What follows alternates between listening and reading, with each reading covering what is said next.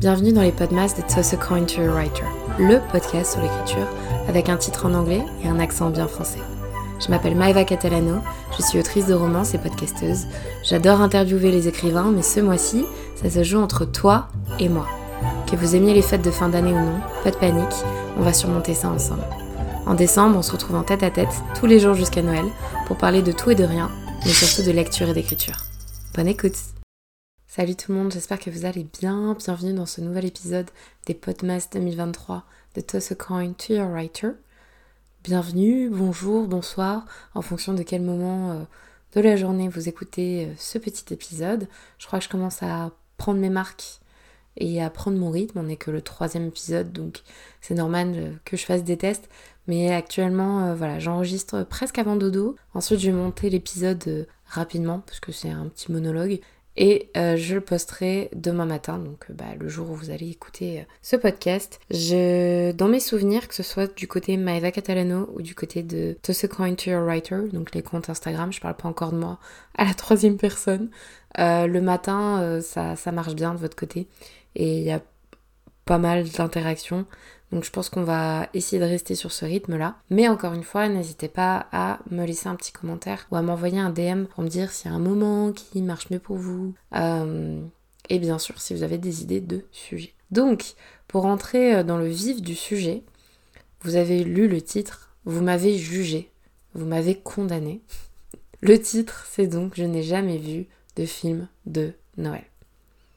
Je vais apporter une petite clarification, une petite nuance parce que c'est un peu, je l'avoue, je suis désolée, un titre putaclic. Pourquoi? Euh, J'ai vu des films de Noël, mais très très très peu. Euh, on va dire que j'ai pas vu de classiques. Le titre aurait pu être Je n'ai pas grandi avec les films de Noël. Euh, j'ai pas énormément vu de classiques. Dans mes souvenirs, j'ai dû voir, regarder quand j'étais petite, style sur TF1 ou ne serais-je quelle chaîne. Euh, Maman, j'ai raté l'avion 1 et 2. Le 1, ça c'est sûr. Mais tout ce que vous considérez comme des classiques, je ne les ai jamais vus. Alors j'aimerais bien vous offrir une raison, mais il faudra demander à ma famille, à mes parents, pourquoi m'avoir puni d'autant de joie et de magie. Euh, non, ouais, je pense que c'était pas trop ça. Euh, enfin pourtant c'est pas comme s'il y avait des interdictions de, télévision mais j'ai pas euh, j'ai pas grandi avec les films de Noël et j'en ai découvert beaucoup sur le tard.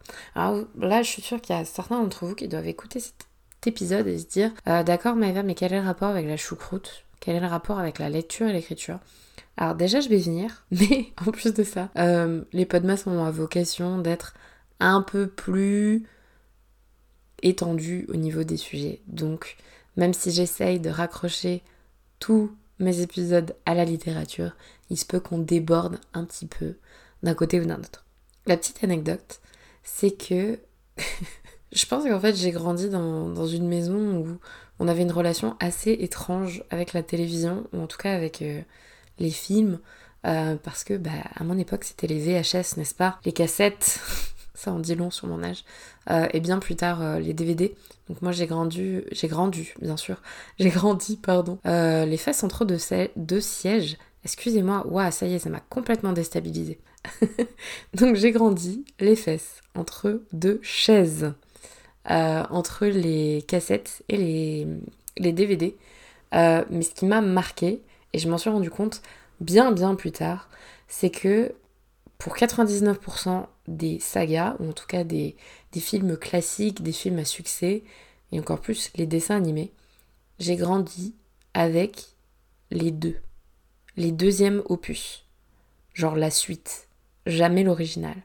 Donc j'ai vu Le Roi Lion 2 avant de voir Le Roi Lion. J'ai vu Toy Story 2 avant de voir Toy Story. J'ai vu Mulan 2 avant de voir Mulan ainsi de suite. Franchement, je pourrais faire. J'ai une liste longue comme le bras, je pourrais me la faire tatouer. Donc évidemment, La Belle et la Bête, ça je m'en rappelle très bien parce qu'en plus ça se rattache à notre sujet étant donné que La Belle et la Bête 2, ça se passe à Noël. C'est euh, pareil pour Cendrillon d'ailleurs, je crois. Bref, euh, c'est une, compilation de petites, euh, petites scénettes, petites histoires imbriquées dans une plus grande histoire qui se passe à Noël au château. Donc euh, voilà. Alors je sais pas ce que ça dit de moi, ce que ça dit de ma famille et de comment j'ai donc construit mes idées de classiques, que ce soit dessin animé ou film, euh, et donc ma culture pop. Mais c'est vrai que j'ai pu voir que j'ai pas mal de tard dans ces sujets-là. Et forcément, ça touche au film de Noël. Donc en gros et en soi, on est d'accord, il n'y a pas de traumatisme. je vais bien, j'ai 27 ans, j'ai toutes mes dents et je me construis euh, de manière convenable dans la société malgré mon enfance euh, qui a manqué de films de Noël. Euh, bien sûr, j'ai vu le cultissime Maman, j'ai raté l'avion, mais effectivement, il y a pas mal de films que je n'avais jamais vus jusqu'à récemment et que je n'ai toujours pas vu d'ailleurs. Je suis allée euh, voir, je sais pas si vous faites des jeux d'alcool, s'il vous plaît, ne faites pas ça. Et si vous le faites, euh, faites-le de manière responsable. Mais il y a quelque chose à faire avec cet épisode. Je pense boire un shot à chaque fois que je dis voir ou regarder. Euh, en 10 minutes, je sens que vous allez pre-game assez rapidement, vous serez prêt pour aller en soirée. Passons c'est euh, hein, les pots de masse. Il est tard pour moi. Euh, c'est sans filet. D'habitude, je fais des trucs avec une voix douce, des interviews super posées, super recherchées, des investigations. Et là, je parle de jeux d'alcool entre deux films de Noël. Ok, Maëva, très bien. Et en fait, je me suis fait euh, cette réflexion parce que pour moi, j'ai grandi, bien sûr, Noël, ok, euh, c'est important, on voyait à l'école, enfin voilà, les cours et puis après euh, les repas de famille, euh, tout y quanti. Mais c'est vrai que, hum, bon, le côté commercial, on va pas, on va pas rentrer dans ce débat, mais j'ai pas grandi avec cette influence des films qui, on va pas se mentir, sont à 99% américains. Et donc du Noël super grandiose, c'est un spectacle, faut faire ça bien, que ce soit les décorations, euh, l'esprit, encore une fois les repas de famille, la cuisine, ce genre de choses. Et j'ai découvert ça sur le tard, donc je me posais la question si ça m'avait construit ou déconstruit euh, par rapport à ma relation avec cette fête et euh, la façon dont je le vois peut-être dans les médias ou aujourd'hui euh, quand je vais regarder des séries ou quand je vais lire des livres.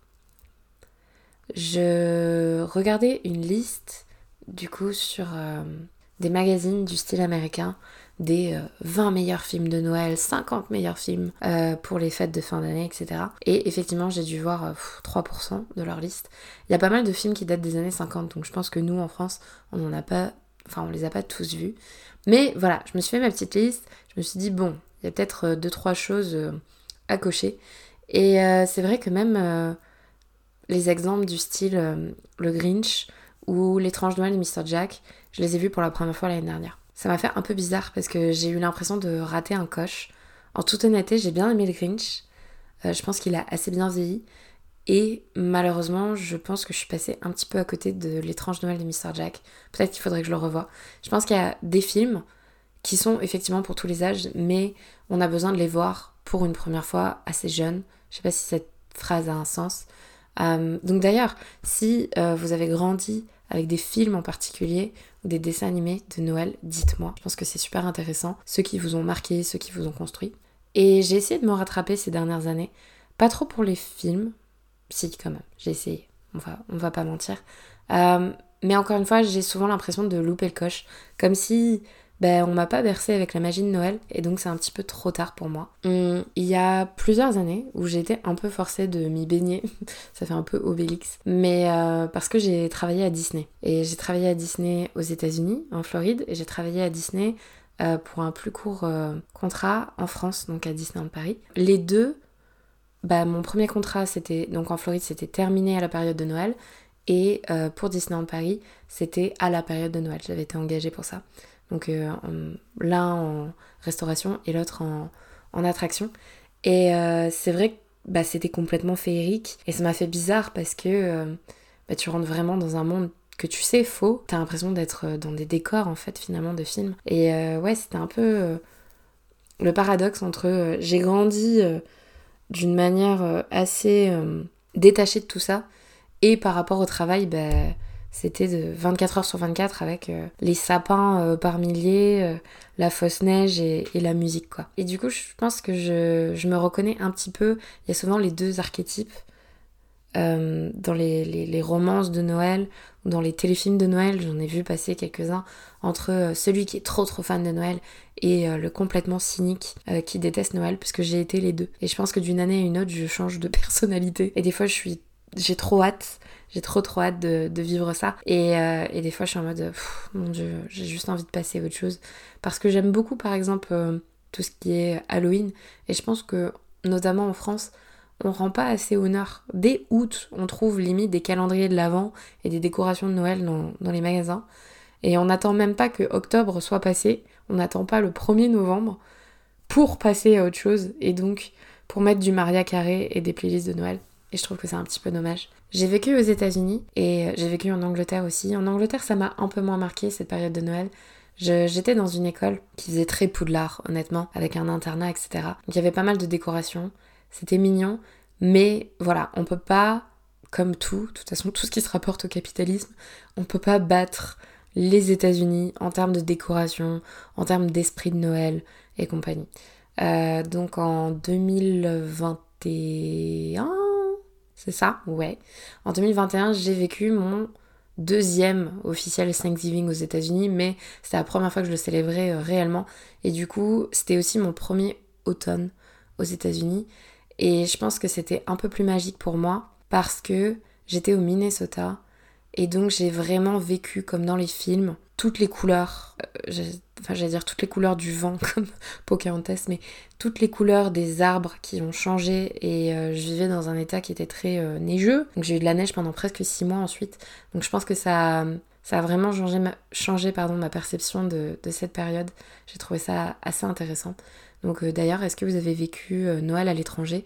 Encore une fois, peut-être que ma perception vient certes de mon manque de films en grandissant, mais peut-être aussi de la, enfin, de la région dans laquelle j'ai grandi. Moi, j'ai grandi en Provence. Donc, à partir de l'automne, tout devient gris, les arbres meurent, mais on n'a pas de neige pour autant. Euh, c'est très très rare, hein. toute la région s'arrête quand c'est le cas, quand on a 2 cm de neige. Donc, euh, voilà, je pense que c'est quelque chose. Euh, où j'ai jamais vraiment fait attention. Mais tout ça pour revenir, cet épisode est tellement brouillon, je m'en excuse. J'ai essayé de pas me racheter une conscience, mais en tout cas de, comprendre un petit peu plus et, et de, de, regarder et de lire les recommandations de mes amis qui sont un peu plus bercés par cette euh, magie de fin d'année.